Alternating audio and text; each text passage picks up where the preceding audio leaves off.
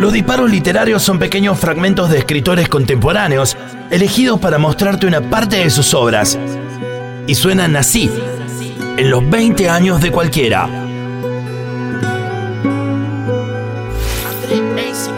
André Eisiman es un escritor estadounidense nacido en Egipto en el seno de una familia sefardí. Pasó parte de su adolescencia en Italia hasta que sus padres se trasladaron a New York en 1968.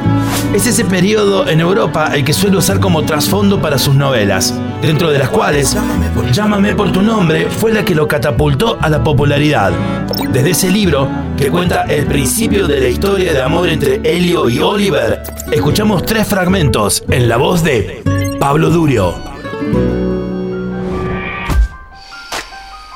Todos esos momentos estaban teñidos de miedo, como si el miedo fuese un espectro amenazador o una ave extraña y perdida atrapada en nuestro pueblo, cuya ala negra como el hollín cobijaba a todos los seres vivos bajo una sombra que nunca se desvanecía.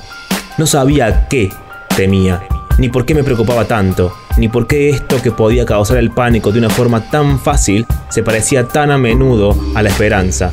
Y, al igual que la ilusión en los momentos más negros, me brindaba alegría, alegría ficticia, una alegría con la soga al cuello. El vuelco que me daba el corazón cuando lo veía de forma inesperada me horrorizaba y me excitaba a la vez. Tenía miedo cuando aparecía, miedo cuando no lo hacía, miedo cuando me miraba y más miedo aún cuando no lo hacía. Al final, la agonía me agotaba y durante las tórridas tardes simplemente me rendía y me echaba a dormir en el sofá del salón. Y a pesar de estar durmiendo, sabía a la perfección quién estaba en el salón quién había entrado o salido de puntillas, quién estaba allí de pie, quién me observaba y durante cuánto tiempo. ¿Quién intentaba agarrar el diario de hoy procurando hacer el menor ruido posible para después darse por vencido y buscar el listado de películas del día sin preocuparse de si me despertaba o no? El miedo nunca se disipaba. Me despertaba con él y observaba cómo se tornaba en alegría cuando lo oía ducharse por la mañana y sabía que desayunaría con nosotros, pero se truncaba cuando en lugar de tomar café atravesaba rápido la casa y se ponía de inmediato a trabajar en el jardín. A mediodía, la agonía de la espera por oír si se dirigía a mí era más de lo que podía soportar.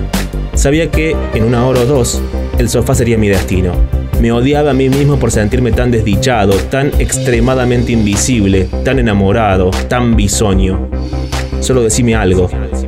Tocame, Oliver. Mírame el tiempo suficiente y observa bien las lágrimas de mis ojos. Llama de noche a mi puerta y comproba que la he dejado abierta para vos. Entra. Siempre hay lugar en mi cama. Lo que más temía eran los días en los que no lo veía durante largos periodos de tiempo, tardes enteras sin saber dónde había estado. En ocasiones lo descubría cruzando la plaza o hablando con alguien que yo nunca había visto por ahí. Pero eso no contaba, porque en la pequeña plaza donde la gente se arremolinaba a la hora del cierre, él ni siquiera me miraba. Solamente sentía con la cabeza, gesto que parecía más propio para dedicárselo a mi progenitor, de quien daba la casualidad de que yo era hijo, que a mí. Mis padres, pero por sobre todo mi papá, no podían estar más a gusto con su presencia. Oliver estaba actuando mejor que la mayoría de nuestros residentes. Ayudaba a mi padre a organizar sus papeles, se hacía cargo de la mayoría de su correspondencia extranjera y estaba claramente sacando adelante su propio libro. Lo que hiciese de su vida privada y con su tiempo libre era asunto suyo. Si la juventud tuviese que ir al trote, entonces, ¿quién iría al galope? Decía un refrán chapucero de mi padre. Dentro de la estructura de nuestra casa, Oliver parecía no hacer nada mal.